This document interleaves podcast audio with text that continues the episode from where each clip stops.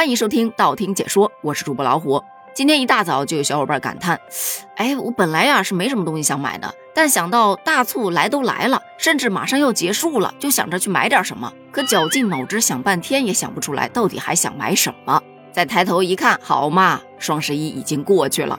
本来在今天之前，我一直觉得，嗯，就像网上报道的那样，今年的双十一是冷冷清清、安安静静的。”毕竟以前最爱在双十一消费的我，包括我身边的几个朋友，今年基本都没什么大动作。但看了今天的一组数据和几个新闻之后，我发现这双十一也就是看似冷清，其实像邮政快递呀、实物商品的网上零售额的数据啊，都还出现了增幅。那这具体怎么说呢？当然是慢慢说了。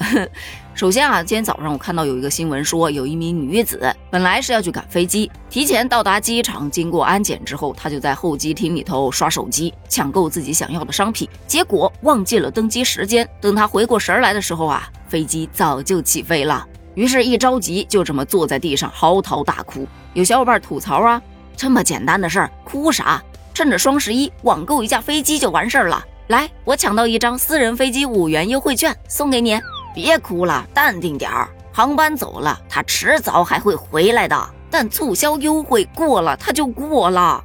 虽说有点小讽刺啊，但是它反面也说明了另外一件问题，并不是所有的消费者都清醒了，还是有一部分沉迷于网购的。另外说，十一月十一日当天，全国邮政快递的企业共揽收快递包裹六点三九亿件，这是平时业务量的一点八七倍，同比还增长了百分之十五点七六呢。二零二三年的十一月一日到十一日，全国共揽收快递包裹五十二点六四亿件，同比增长了百分之二十三点二二。所以你看，数据是在增长的，依然还是有很多人在购买的，并没有大家所看到的那么静悄悄。还不信是吧？再来个数据，说今年的双十一有一个现象，男性消费力开始崛起了，已经远远超越了宠物狗了。为什么这么说？可以关注我前天的那期节目。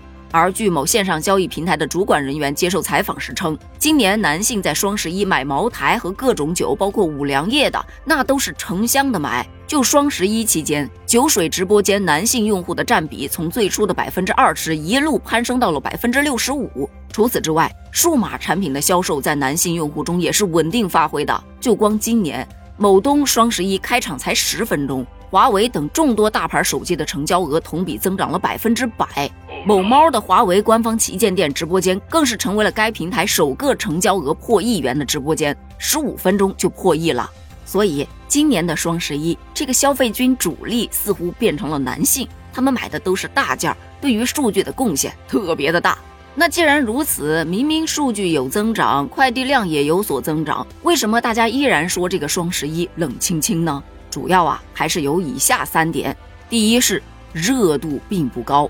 根据百度指数显示，双十一的热度真的是一年不如一年。最高的搜索峰值在二零一七年，此后是逐年下降的，甚至到今年可以称之为一个冰点。二零一九年的时候，双十一的相关话题在热搜榜上的平均在榜时长是将近八个小时，今年锐减到了一半都不到，平均时长还不到三个小时。最火热的话题竟然是双十一是不是卖不动了？这就多少带了一丝丝小小的讽刺嘛。再说第二点，消费者的消费热情确实也没有以前那么高了，大多数都还是像我们开头讲到的，带了那么一丝习惯或者说凑热闹的心理。毕竟以前说到购物节，也就是双十一顶头了。可现在你不说有了直播带货之后，天天都是双十一，你就说其他的购物节，真的每个月都有。你看十二月有双十二。元旦、圣诞双旦礼遇季，一月份有年货节，二月份有情人节，有早春上新，还有开学季。三月份有三月八女王节，四月份超级划算节，初夏狂欢。五月份母亲节，五二零礼遇节。六月份六幺八，七月份狂暑季，八月份八八会员节、七夕节，还有秋季新势力周。九月份有九九超值购中秋礼遇节，十月份还有国庆狂欢和双十一预售战。真的。不缺双十一这一个购物节，原因之三是现在很多人怕麻烦，而这个双十一啊，它是真麻烦。凑单、满减、蹲守直播间、零点抢购什么的，还有分批付定金、付尾款，太麻烦了。就像网友说的，谁还记得最早的双十一？那就是正装半价，既简单又省钱，不比现在真诚多了。而面对这种种的套路，很多人表示，嗯，没钱，不想买，家里东西省省还能用。说白了，还是消费动力不足，没啥特别吸引人的地方。不管怎么说，今年的双十一反正已经过去了。你说它冷清也好，你说它火爆也好，成交额就放在那儿，比上不足，但比下还是有点余的。